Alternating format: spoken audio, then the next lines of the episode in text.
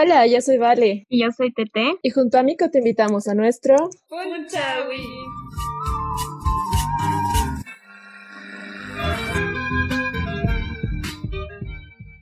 Seguimos con lo del laboratorio. Tete, ¿cómo estás? Todo bien aquí, de nuevo. Vamos a darle. Contenta de tener a este invitado tan especial. Siempre es lindo tenerte, Salva. ¿Cómo estás? Muchas gracias, chicas, por la invitación. Bien, bien, bastante feliz. Gracias, gracias. Estoy, sí, estoy feliz. Uh, fotografía es hermosa, me permite ver muchas cosas más y siempre explorando el mundo, ¿no? Que eso es, creo, el sueño dorado en este momento. Sí, la verdad que sí. Bueno, él es Salvador Saavedra, actualmente es el director de fotografía en la galería Mico Art Gallery. También fue eh, uno de los que participó en el laboratorio junto a todos los grandes fotógrafos que nos acompañan. Y cuéntanos, ¿cómo ha sido el proceso del Photolab para ti?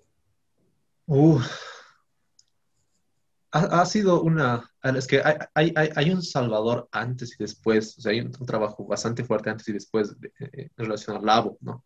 Porque la entrada al Labo como tal debía ser a través de una postulación, ¿no? Y en esa postulación yo mandaba fotografía abstracta, de arquitectura, callejera y demás. Obviamente que sí había un concepto detrás de todo eso, pero seguía un poco formulándose dentro de lo más, entre comillas, artístico, eh, dentro de lo un tanto subjetivo y demás, ¿no? De hecho, hasta ese momento la fotografía que hacía siempre era eh, un tanto robada, digamos, ¿no? Eh, obviamente los edificios no les preguntan si los quieres fotografiar ni nada, están ahí y era documentar las, cosas que había en la ciudad. Lo mismo con la fotografía callejera, era más de una más robada. Pero en el lago ya nos eh, planteaban y nos interpelaban y nos decían ¿no? que debíamos hacer un proyecto a largo plazo y además que este proyecto debía incluir en lo posible a un factor humano. Entonces eh, había ese punto de quiebre, ¿no? Obviamente estaba, eh, eras totalmente libre si querías, podías hacerlo, si, si querías no, pero yo decidí tomar el, camino para poder aprender mucho más, ¿no?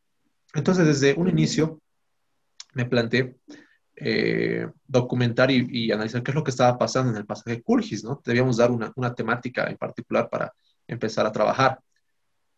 Y fue, fue, fue un, un trabajo bastante duro porque en los primeros días que estuve sacando fotos, me di cuenta de que a pesar de ser, de ser un, espacio tan chiquitito, como es el pasaje Culgis, tienen un montón, un montón, un montón de historias, ¿no?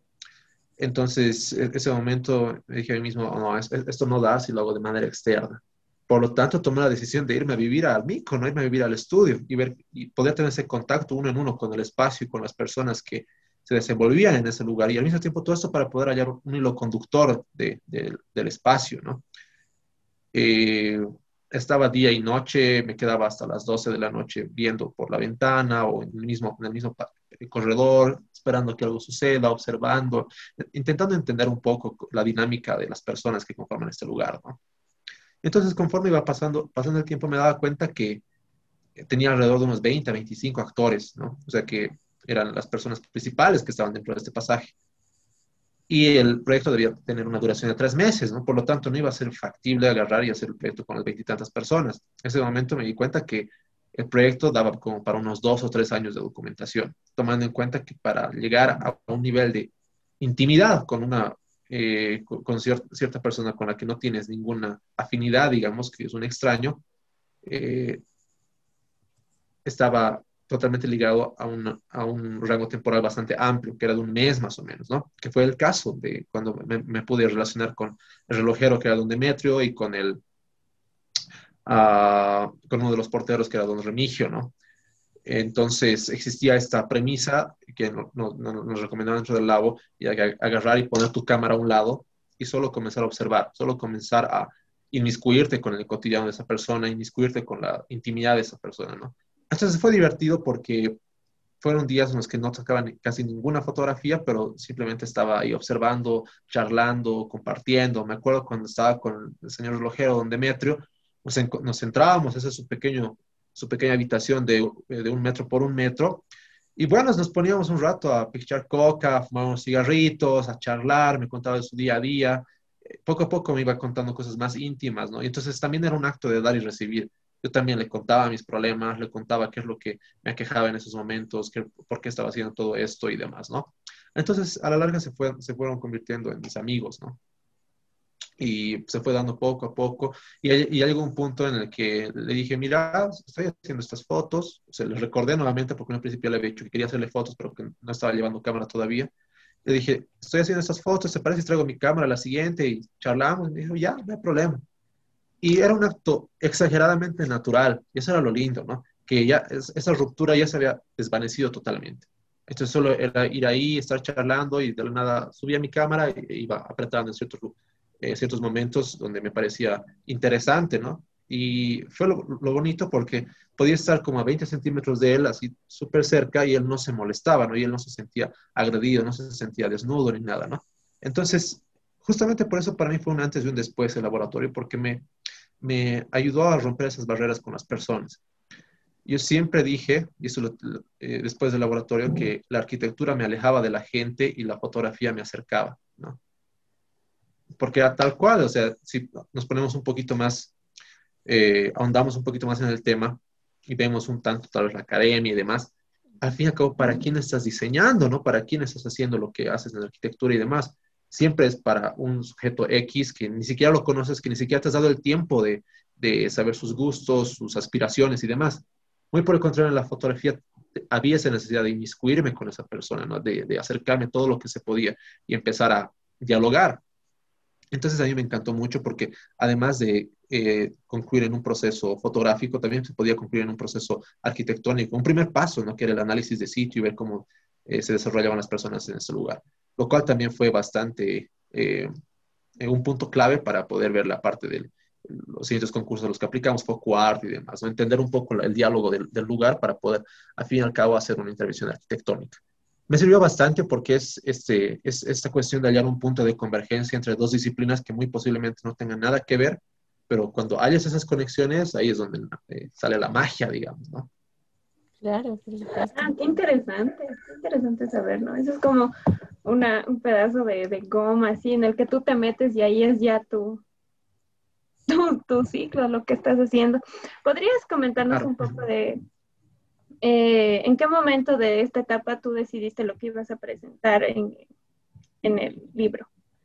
¿O siempre ya...? Uh, yo, yo, ya lo tenía decidido, ¿no? O sea, desde un inicio ya, ya sabía que iba a ser el pasaje Kulgis como tal. Primero, eh, fue una decisión, eh, algunos podrían llamarla un tanto no tan arriesgada, pero también necesaria porque estaba iniciando en esto, ¿no? Recuerdo que algunos compañeros eh, dijeron, me voy a ir a hacer un proyecto con los chipayas y otro voy a hacer esto con los venezolanos y demás, que está buenísimo, está súper, o sea, son ideas hermosas. Los primeros acercamientos que tuvieron eran muy bellos, pero que no iban a completar de, ser, de cerrar totalmente. Uno, por la cantidad de tiempo que teníamos, que tres meses es poquísimo.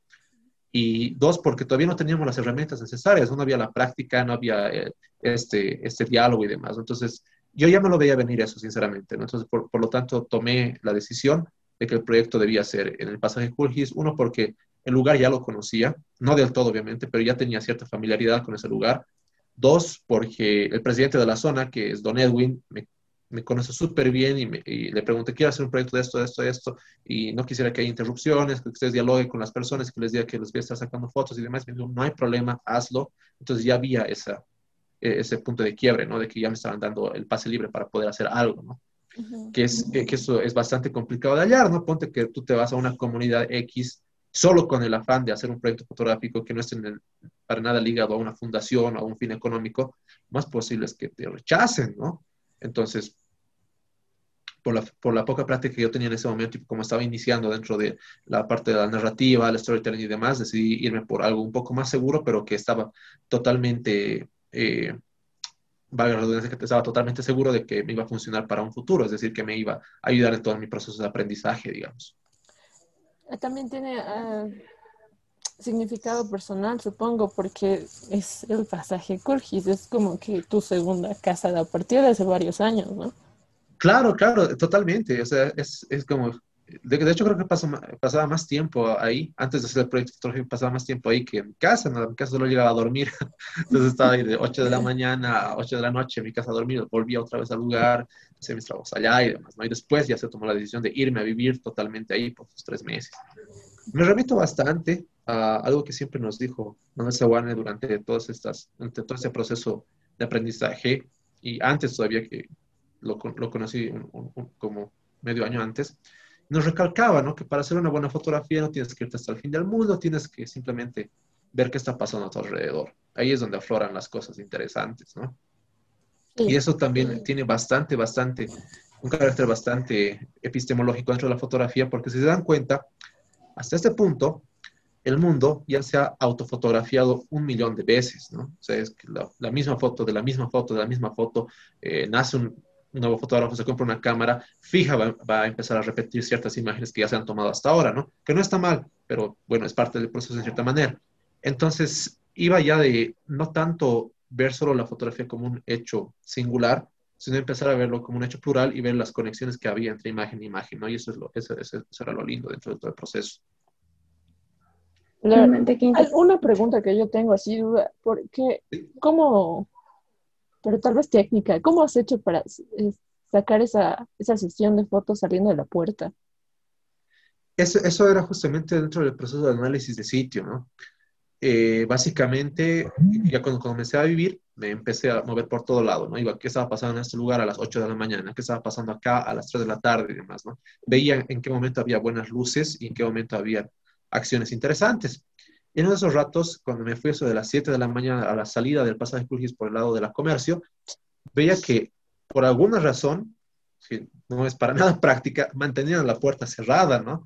y las personas tenían que salir con la puerta cerrada a través de ese huequito con las tarimas, exacto, por la puertita, y decía, qué extraño, ¿por qué hacen eso? Y dije, a, lo mejor es algo solo de hoy día, ¿no? Y saqué unas dos fotos. Luego me fui yendo más y más días y veía que era, era como una práctica de, de, siempre, ¿no? Y dije, mira que eso está, eso está interesante. Entonces, por lo tanto, decidí que parte de la serie fotográfica iba a ser, iban a ser estos retratos de las personas eh, saliendo de esta oscuridad, ¿no? Que era al final es el hilo conductor del pasaje Culgis, ¿no? Wow. Sí, impresionante, vayan, como lo hemos repetido con todos, vayan, vean, compren el libro porque es saltar de un mundo a otro, pero de alguna manera tienen conexión, es mágico, es muy lindo, muy bueno. Para darle un poco más de, de expectativa al público para que pueda ir a, verlo, si nos puedes contar un poco de por qué se llama Pasajeros. Ah, ya, ok. Uh, como tal, o sea, las, la, la, la, vida de las, el, el, la forma de actuar de las personas ahí es bastante, algo bastante efímero, ¿no? Porque la relación que tienen con ese espacio, la gran mayoría de gente que, que, eh, que está imbuida ahí es de minutos, ¿no? Los, los, los, los, propios, ¿cómo se llaman? Los propios carritos, las personas que manejan los carritos se quedan a trabajar ahí cosa de minutos, minutos por la tarde, minutos por la mañana. El señor don Demetrio se quedaba para armar relojes solo unas cuantas horas en la noche. Eh, don Remigio, que era portero y también hacía eh, estos, mueblecitos de madera y demás, solo lo hacía a pedido, que era un par de horas, ¿no?